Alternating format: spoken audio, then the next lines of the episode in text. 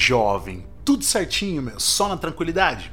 Pessoal, seguinte, hoje a gente está aqui mais uma vez para falar sobre obras literárias, só que o papo de hoje é um pouco diferente, porque meu, o texto de hoje tem uma carga histórica absurda. Eu sei que a literatura e a história vira e mexe andam juntas aí, mas hoje, meu, pega essa relação entre a literatura e a história e eleva ao quadrado, eleva ao cubo. Essa relação é muito forte.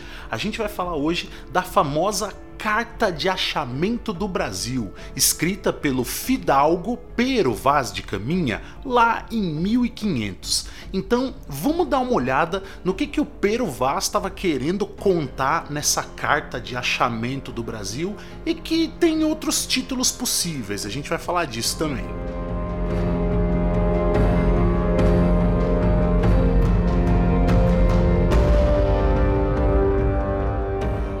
Oh, e para começar esse papo, a gente já tem que pensar na ideia de carta. Eu sei que hoje em dia, de maneira geral, ninguém escreve carta mais, né? Beleza, mas vamos imaginar que as pessoas ainda escrevam cartas, beleza? Quando alguém escreve uma carta, geralmente tem uma intenção muito específica.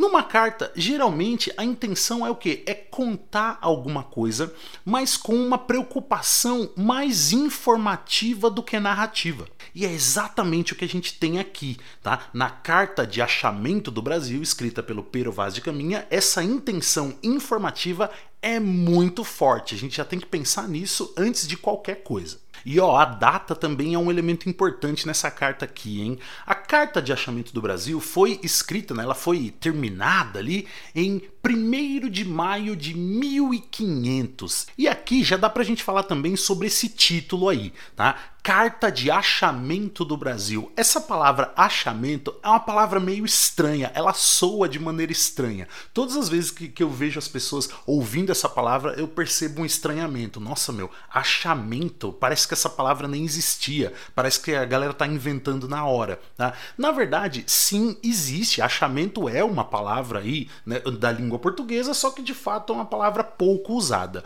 O lance é que tem uma carga é, política, tem uma carga histórica, tem uma carga linguística aí para a gente pensar. Então, o primeiro ponto é o seguinte: existem sim edições com outros títulos. Tá? Esse título, Carta de Achamento do Brasil, não é um título unânime. Talvez você encontre livros aí com esse título, mas com os títulos também Carta de Descobrimento do Brasil. Sim, existem edições com a palavra descobrimento. E existem também edições com o título Carta ao Rei Dom Manuel sobre o Achamento do Brasil. Esse também é um título possível e bastante comum, na verdade. Tá? Então o primeiro ponto já é esse, né? Carta de Achamento do Brasil não é o único título, existem outros. Tem também a ideia de que a palavra achamento ela foi, eh, digamos, colocada depois, ela foi inserida em edições mais novas. As primeiras edições, de fato, usavam a palavra descobrimento. Por quê? Porque considerava-se, né, alguns historiadores e alguns linguistas consideram que a palavra descobrimento não é muito interessante. E aí tem todo aquele papo, né, do Tratado de Tordesilhas, que por conta do tratado, né, já existia a ideia de que os caras já sabiam sim que o Brasil estava aqui, então não é exatamente uma descoberta, e tem também a ideia de que os índios já estavam aqui. Então, peraí, como é que você descobriu uma coisa que já tinha sido descoberta, já, já tinha gente aqui? Né? Então, descobrimento não é considerada por muitos historiadores e linguistas, não é considerada uma palavra boa. E aí substituiu-se ao longo do tempo pela palavra achamento, né? É um, um pouco mais adequada, de acordo com algumas visões. Eu nem vou entrar no mérito, né? Do Tratado de Tordesilhas, é, da, da presença dos índios, tudo isso é um outro papo que rende, né? Rende algo bem interessante, o papo é bem bom, mas não é, não é para isso que a gente está aqui hoje. Então deixa isso para um outro momento, para um outro rolê. Né? Fica aí para você pensar e refletir. Mas então tem que pensar nessa carga linguística e também político-histórica né, dessas palavras aí, carta de achamento, carta de descobrimento. Tem bastante coisa para a gente pensar aí já. E aí, vamos pensar em quem era exatamente o cara que escreveu essa carta, que muitas vezes é chamado de Pedro Vaz de Caminha. Não, não, não é Pedro, é Pero mesmo, beleza? Então, Pero Vaz de Caminha era um funcionário do governo português na época lá, né, nessa passagem de século XV para século XVI. Tá? Ele era um escrivão do governo português e ele também foi designado para ser ali né, um, um, do, um dos caras que ia compor a frota de Pedro Álvares Cabral quando veio para o Brasil. Né? Quando Pedro Álvares veio para cá com a sua frota, com a sua armada, né, todas, né, todo, todas as caravelas para para desbravar o Atlântico rumo ao Novo Mundo. Então veio uma galera Pero Vaz de Caminha estava no rolê. Ele também era escrivão da armada né, dessa frota de Pedro Álvares Cabral, tá? E ele tinha uma função muito específica, que era relatar todo o rolê. É por isso, e eu vou falar um pouco melhor disso depois, é por isso que na carta não tem só o relato de quando os caras, né, de quando os portugueses chegaram no Brasil. Tem um pouquinho também, algum, né, é muito breve, mas tem breves relatos também da viagem, né? Por quê? Porque era a função do cara, meu, relatar todo o rolê. Então, esse cara, né, Pero Vaz de Caminha, foi o cara que relatou tudo e ele tinha que reenviar isso, né, tinha que escrever e enviar a carta para o então rei de Portugal que na época era Dom Manuel I. Tá? Por isso que né, Carta ao Rei Dom Manuel é também um dos títulos possíveis. Né? E aí ele escreve sobre as primeiras impressões, sobre a viagem, como é que foi todo o rolê, nessa, nessa carta aí de quando os caras chegaram então aqui no Brasil, especificamente na região, né, no local que hoje nós chamamos de Porto Seguro, no maravilhoso estado da Bahia. Beleza? Então, esse é o pano de fundo aí do cara que escreveu essa carta aí.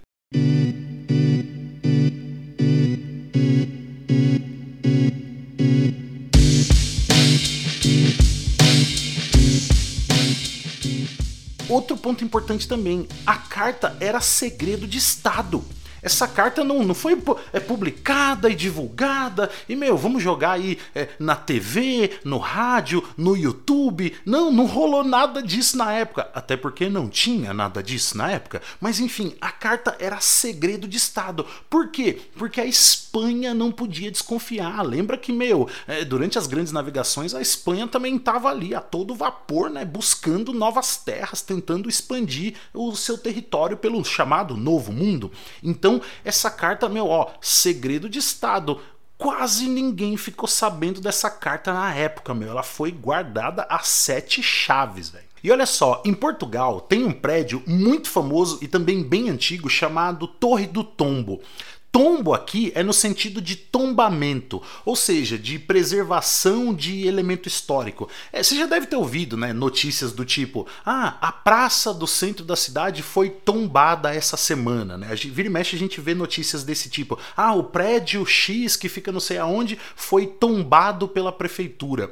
Quando você ouve esse tipo de notícia, né, ser tombado significa que passou a ser um, um, um elemento ali, um prédio, enfim, uma construção arquitetônica é, preservada pela, pelo poder público. Então, tombamento é nesse sentido de preservação. Tá? E aí, lá em Portugal, existe essa Torre do Tombo, que é um prédio dedicado a quê, meu? A arquivar, a guardar e a preservar documentos históricos né, importantes ali para a nação portuguesa. Então, tem muito livro importantíssimo né, para a história de Portugal, que está lá guardado na Torre do Tombo. Né? Livros de 200, 300, 400 anos de idade ali, meu, você pega a primeira edição, tá lá guardado na Torre do Tombo.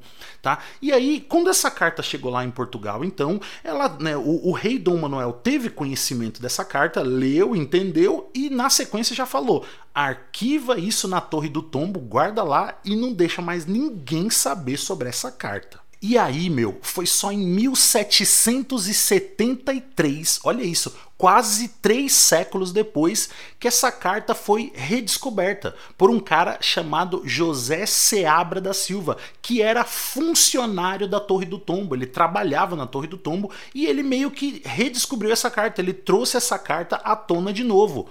Isso quer dizer que entre 1500 e 1773 ninguém ficou sabendo da existência dessa carta. Então todas essas informações que a gente tem hoje, né, de como foi o descobrimento, essa relação dos portugueses com os índios, como é que rolaram as primeiras impressões, meu, tudo isso é, é, só veio à tona muito tempo depois. Nos primeiros séculos aqui, se você pegar durante os anos aí 1500, durante os anos 1600 e boa parte dos anos 1700, Ninguém aqui no Brasilzão sabia de nada desse rolê. Como é que rolou a, a, colonização? Como é que foi o início? Como é que foi a relação com os índios? Sei lá, ninguém sabia disso, meu. E fora que em 1773 Teve-se notícia da carta em Portugal, mas aqui no Brasil, beleza, a galera até ficou sabendo, né? Pô, parece que foi escrita uma carta, parece que tem informações e tal, mas a publicação oficial mesmo da carta aqui no Brasil só rolou em 1817, alguns poucos anos antes da nossa independência, que é de 1822. Então, olha isso, né? aqui no Brasil só se teve de fato um conhecimento mais amplo, né? Uma, uma divulgação mais ampla dessa carta já no século XIX, então em 1817. Meu, demorou muito pra gente então ter de fato informações mais concretas sobre esses primeiros momentos aí da chegada dos portugueses aqui no Brasil. E meu, você tem que pensar também que essa carta é o primeiro registro escrito, é o primeiro documento escrito feito em solo brasileiro. Por isso que essa carta tem uma importância gigante para a escrita brasileira, né, para a literatura brasileira e de maneira geral dá para dizer que essa carta tem uma importância gigante para a escrita de língua portuguesa, de maneira geral, tá? Por isso que a gente tem que saber associar essa carta a um elemento histórico e também político, porque você sabe que toda questão política ela é também narrativa, toda questão histórica ela é também narrativa. Então tudo o que se conta, tudo o que se é, mostra, tudo o que, o que se apresenta e o que se defende e também o que se critica nessa carta, né, tem todo um peso em todas essas áreas, né, histórica, política, literária e por aí vai. E além disso, você também tem que pensar que a Carta de Achamento do Brasil, escrita pelo Pero Vaz de Caminha, ela é considerada aí né, o, o documento escrito que inaugurou o quinhentismo. Então a gente tem que falar um pouco sobre o quinhentismo e pensando que, peraí, beleza, vamos saber o que é o quinhentismo e vamos saber também que essa carta inaugura o quinhentismo no Brasil. E o que foi o quinhentismo então? O que é isso exatamente? Meu, a questão é facílima.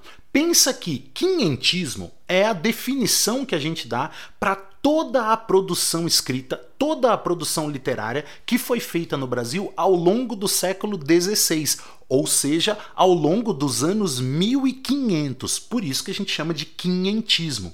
Aí pode ser que você pense assim: Peraí, Fefo, mas é, tem né, papo aqui no, no Leio Logo Escrevo, né, tem vídeo no Leio Logo Escrevo sobre o classicismo, sobre o renascimento, e lá você fala que o renascimento é justamente essa, esse momento da produção artística, literária e tal do século XVI. Ué, então eu não devia chamar de renascimento? Eu não devia chamar de classicismo? Agora você vem com esse papo de quinhentismo? O que, que é isso exatamente?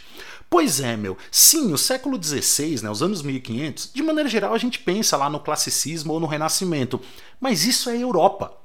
Por quê? Quando a gente pensa em classicismo ou renascimento, a gente está pensando num, num momento histórico que pode ser definido como uma escola literária. Só que a gente só tem escola literária quando a gente tem um movimento organizado em torno da arte. Para a gente poder falar que tem uma escola literária, você precisa ter autores organizados, você precisa ter um público é, consumidor de arte, você precisa ter uma arte feita de maneira organizada, ideais literários e artísticos a serem seguidos.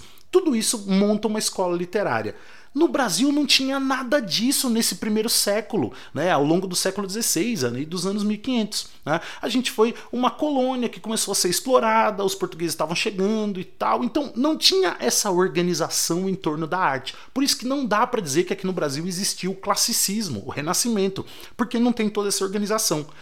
Por outro lado, já tinha algumas coisas sendo escritas, um documento ali, uma carta aqui, um relatório ali, um poeta ou outro. Lembra que os padres jesuítas que começaram a vir para o Brasil, eles escreviam e escreviam muito bem, obrigado, né? Começaram a escrever alguns sermões ali, né? Alguns roteiros ali para esse contato com os índios, né? A, a liturgia das missas que começaram a ser feitas aqui. Então tem muita coisa sendo escrita, mas ainda não tem escola literária. Então não dá para dizer que tudo isso que foi escrito no Brasil ao longo desse período é, fez parte do classicismo. Não. E aí precisou-se então criar uma outra denominação. Peraí, não é classicismo, então é o quê? Tá aí, vamos chamar então de quinhentismo, tá? Por conta de todas essas produções que já estavam sendo feitas, mas que não faziam parte ainda de uma escola literária exatamente organizada. É isso que é quinhentismo. E se a carta de achamento do Brasil não pertence a uma escola literária específica, como o classicismo, se ela se encaixa então nessa denominação que precisou ser criada, o quinhentismo, então peraí, a gente precisa entender qual é o gênero textual. Tá, beleza, o gênero textual é carta, mas essa carta se encaixa no que? Dá para dizer que é texto poético? Não, não é texto poético. Não é uma coletânea de sonetos, não é uma epopeia, não é um texto dramático, né? ou seja, feito para se tornar uma peça.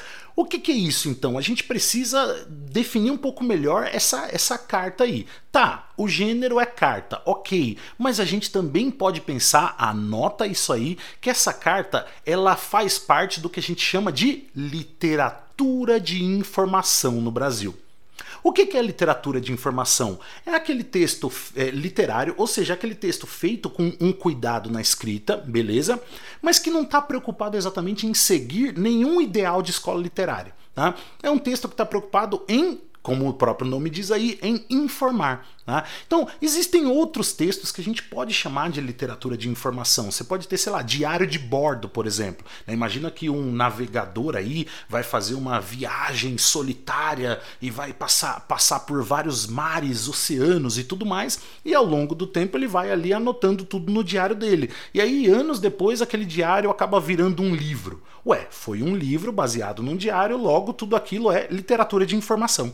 Tá? Não é exatamente uma, uma narrativa feita simplesmente para entreter. Não, é uma narrativa feita para informar, para gerar informações objetivas, práticas, diretas. Feito um relatório mesmo. Né? Um relatório tem que ser feito de maneira prática e objetiva. Então, é dessa maneira que a gente define, é mais ou menos assim que a gente vai encaixando e definindo a carta de achamento do Brasil.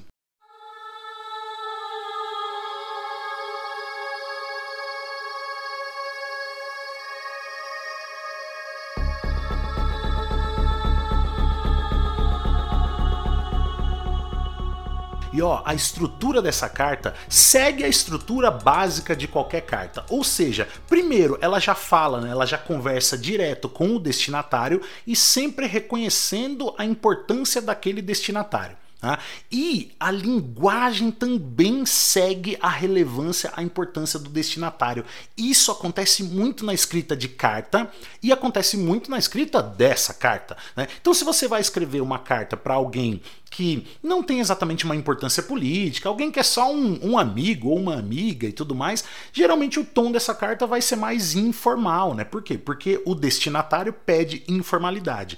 Na carta aqui de achamento do Brasil é exatamente o contrário. A carta né, é, foi escrita para ser lida por quem? Pelo então rei de Portugal, Dom Manuel, figura política importante, né? Então, uma figura que pedia muita formalidade e a carta segue isso. Então ela demonstra essas duas coisas já de cara muita formalidade na escrita né? e também demonstra o reconhecimento da importância da figura do rei. Então é uma carta que o tempo todo tá lá falando, chamando o rei de senhor e reconhecendo, né? O, o Pero Vaz ele se reconhece muito pequeno diante da grandeza do rei Dom Manuel.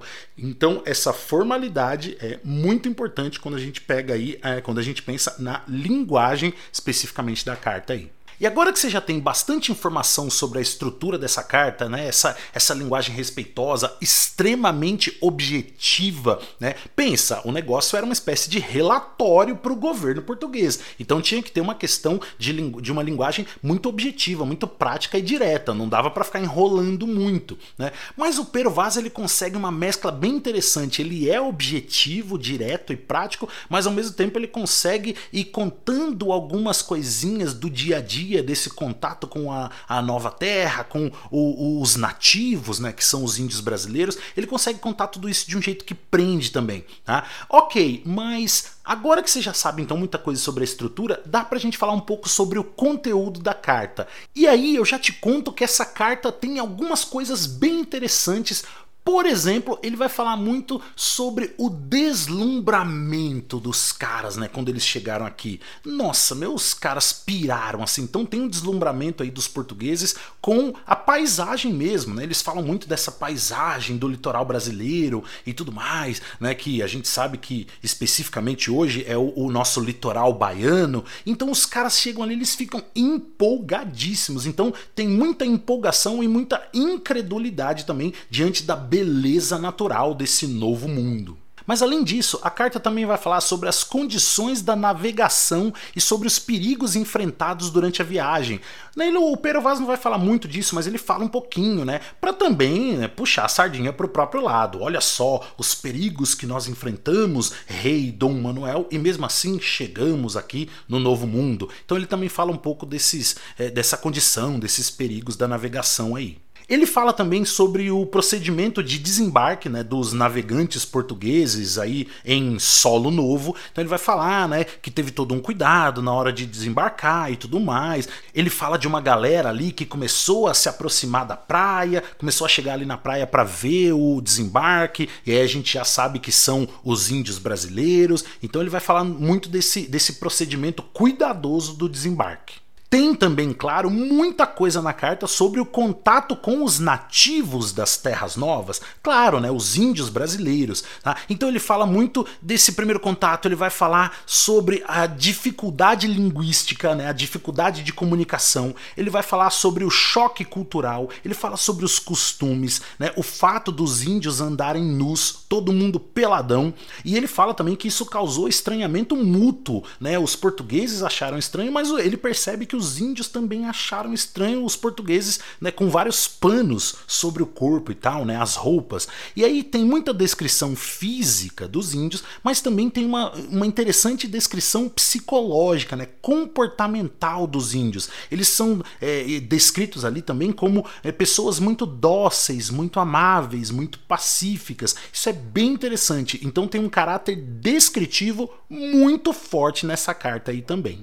A carta também fala sobre a realização de uma missa em solo novo, ou seja, olha que interessante, é o registro escrito da primeira missa católica realizada no Brasil, né, da primeira manifestação religiosa não autóctone realizada no Brasil. Lembra que a palavra autóctone significa original, né, original do lugar, que é aquilo que não, nunca teve contato com algo de fora. Isso a gente chama de autóctone.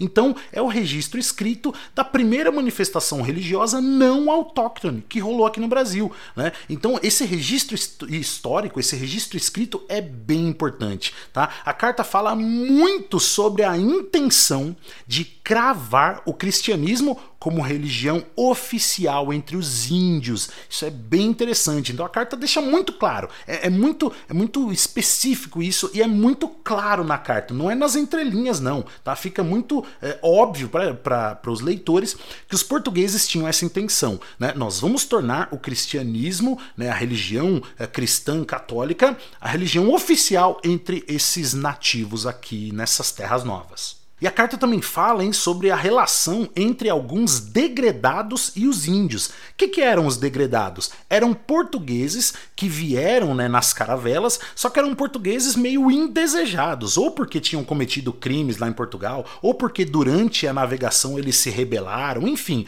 Fato é que quando os caras chegavam aqui, né, eles eram chamados de degredados porque eles eram é, indesejados. Né? Então eles eram considerados meio criminosos e tal. E aí os portugueses, né, o, o os capitães, a galera que estava à frente aí e tal do, do rolê todo, eles diziam para esses degredados realizarem várias funções que eram perigosas. Então, ah, a gente precisa conhecer essa mata mais, mais para dentro. Mandava um degredado. Ah, a gente precisa ver como é que essa, esses nativos vão se comportar de noite. Mandavam um degredado. E aí os degredados vão convivendo muito mais com os índios. Olha interess que interessante pensar nessa convivência dos índios com portugueses que eram indesejados, que eram muitas vezes até criminosos, tá? O, o degredado que mais aparece na carta é um cara chamado Afonso Ribeiro. Então esse Afonso Ribeiro aparece muito, ele é um degredado português que vai fazer vários rolês com os índios. Então ele descobre muita coisa sobre os índios e convive pra caramba com os índios brasileiros.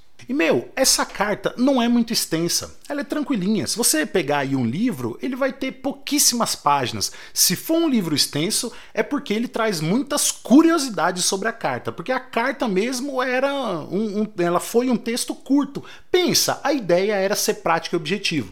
Então era uma, uma, um texto, né? Foi um texto ou é um texto muito informativo, muito descritivo, muito prático e direto. E com tudo isso, claro, né? Eu quero ler com vocês alguns trechinhos importantes aí, meu, alguns trechinhos curtos, mas que dão a entender muito do que está por trás da carta. Então acompanhe aí alguns trechinhos que eu separei para você da carta de achamento do Brasil, escrita pelo Pero Vaz de Caminha.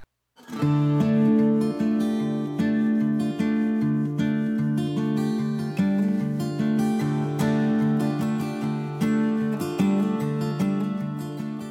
aí eu quero começar direto aqui com o iníciozinho mesmo da carta, para vocês entenderem todo esse tom de reverência, né? Olha só como é que a carta começa, como é que o Pero Vaz inaugura a escrita da carta. Ele diz assim, ó: Senhor, Posto que o capitão Mor dessa vossa frota, assim como os outros capitães escrevem a vossa alteza sobre a nova da descoberta dessa vossa terra nova e que ora nessa navegação se achou, não deixarei também de dar conta disso a vossa alteza, assim como eu melhor puder, ainda que para o bem contar e falar, o saiba pior que todos fazer.